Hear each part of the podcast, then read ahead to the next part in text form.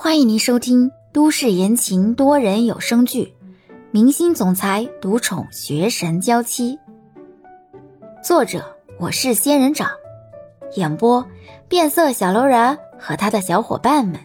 欢迎订阅第三十二集。徐耀言看着俩女人叽里咕噜的说不完，更来气了。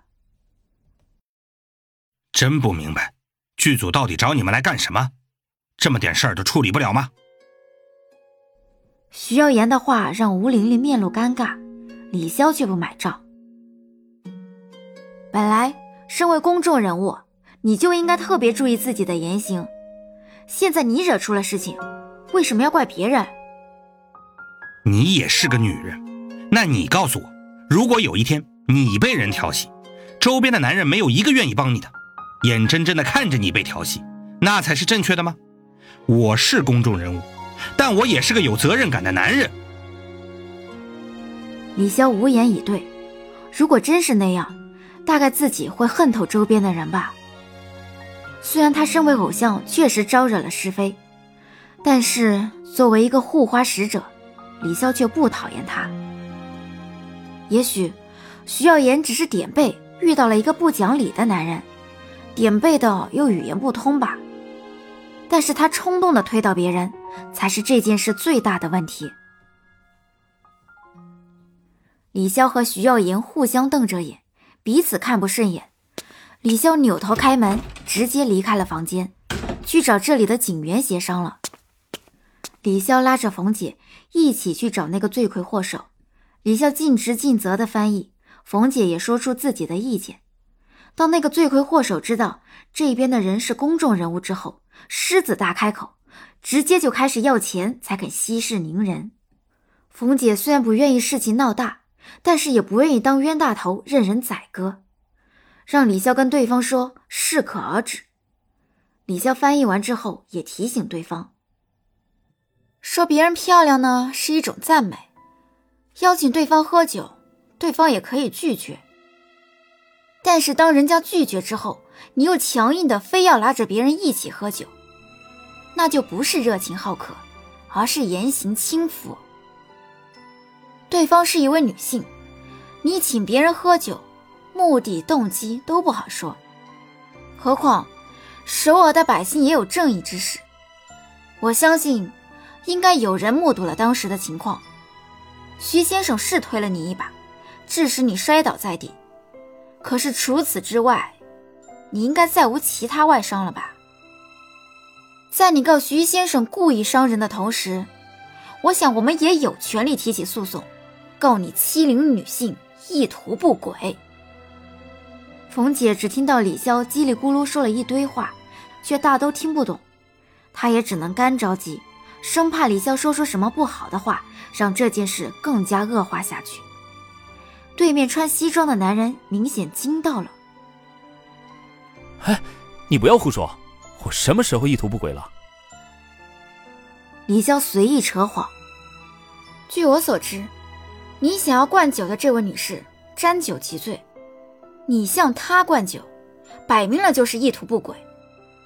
这样吧，我们走法律程序，您告徐先生伤人，我们一起去医院验伤，看看医院赔偿你多少医药费合适。然后呢，咱们再去韩国的妇女权益保障协会，看看怎么处置你。我曾经有幸看到过关于一则韩国女性维护自身权益的报道，一位男性出言侮辱一位单亲母亲。女性恼羞成怒，告上了法庭。结果这件事在社会上引起轩然大波。最后呢，这位男性不仅被要求公开道歉，还被要求做义务社工，甚至进行了经济上的赔偿。看您的年纪，应该已经有妻室了吧？不知道您的妻子知道这件事，会作何感想？男人的额头不禁冒了些许冷汗。好像想起了什么可怕的事情，立刻摆手。啊，我我知道了，我我不告了，这件事啊就这么过去吧。误会，都是误会。一起进来的警员看着李潇，忽然笑了，拿出谅解书让男人签了字，男人立刻就跑了。男人说走就走，警员让李潇这边的人也签字。李潇接过来，全部看了一眼，没什么问题，这才让冯姐拿给徐耀言，让他去签字。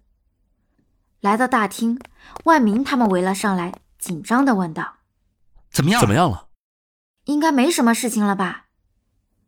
李潇只能大体的猜测，毕竟之后的程序还是要走一下的。我刚刚看那个人灰溜溜的走嘞，李潇，你没来的时候啊，这件事就跟一团乱麻一样，现在迎刃而解嘞。上清惊叹的看着李潇，和我无关的，我只是在翻译，真正解决这件事的人还是冯姐，然后就是徐耀言和吴玲玲的话给了我一些启示。如果没什么事情。那我先回酒店了。嗯等等，一起啦！他们还没有出来呢，万一用得着你怎么办呢？李潇只能和他们一起站在原地等着。等了十几分钟，徐耀言他们三个才走了出来。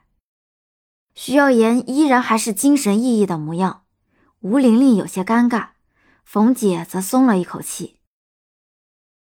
走到李潇跟前。徐耀言上上下下打量了一会儿李潇，一言不发，直接离开了。冯姐拍拍李潇的肩膀：“能息事宁人是最好的了，走吧，一起回去。”李潇点点头，看了看落在最后的吴玲玲，不知道该不该过去宽慰他几句。过去了，会不会被当成胜利者的炫耀？不过去。似乎显得又有些瞧不起他。迟疑了一会儿，李潇还是慢走了几步，跟吴玲玲同行。没事吧？吴玲玲苦笑的看着李潇。时薪五百，果然不是那么好赚的。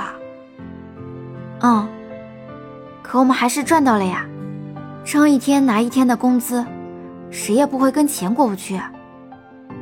李潇。你能不能告诉我你怎么做到的？吴玲玲真的很好奇。我们年纪相仿，我自认也是很认学的一个人，为什么咱们差距那么大？李潇想了想，嗯，你是问韩语吗？不，我问所有的。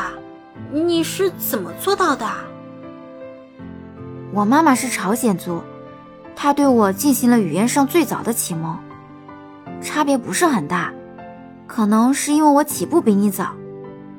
走吧，回去吧。吴玲玲点点头，如果是这样，那自己多少能理解一下这份差距了。自己是入大学以后才学韩语的，大学四年，毕业三年，加起来七年，水平不如李潇，也不是太难理解。回去的路上。